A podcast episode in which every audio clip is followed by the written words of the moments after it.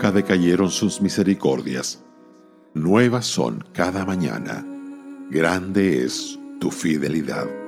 Lamentaciones 3, versos 22 y 23.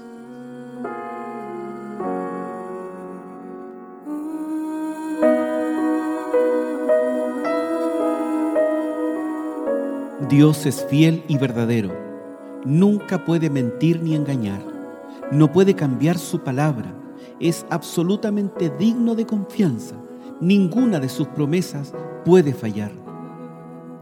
La escritura nos dice, Dios no es hombre para que mienta, ni hijo de hombre para que se arrepienta. Él dijo y no hará, habló y no lo ejecutará. Conoce pues que Jehová, tu Dios, es el Dios verdadero Dios fiel. De generación en generación es tu fidelidad. La fidelidad de Dios se evidencia en el llamado que nos hizo para tener comunión con su Hijo Jesucristo. Lo vemos cuando no permite que la tentación avance más allá de lo que podemos soportar. La palpamos por la manera con que nos afianza y guarda del mal. Aun cuando hay algunos que no creen, Él permanece fiel no puede negarse a sí mismo. El Señor Jesús es la verdad encarnada. La palabra de Dios es la verdad santificante. Sea Dios veraz y todo hombre mentiroso. El conocimiento de que Dios es fiel y verdadero inunda nuestras almas de confianza. Estamos más que convencidos de que su palabra no puede fallar y que hará como ha prometido.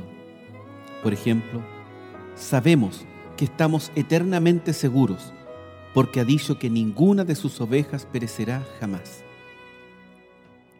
Estamos persuadidos de que nada nos faltará, porque ha prometido suplir todas nuestras necesidades.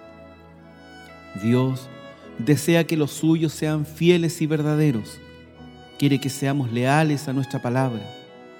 Quiere que seamos dignos de confianza cumpliendo con nuestras responsabilidades.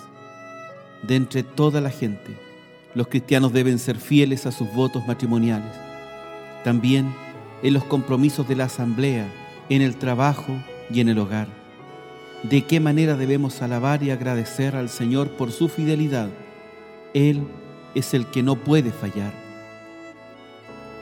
Alguien escribió, no puede fallar porque es Dios. No puede fallar. Su palabra dio. No puede fallar. Él te ayudará. No puede fallar. Él te contestará.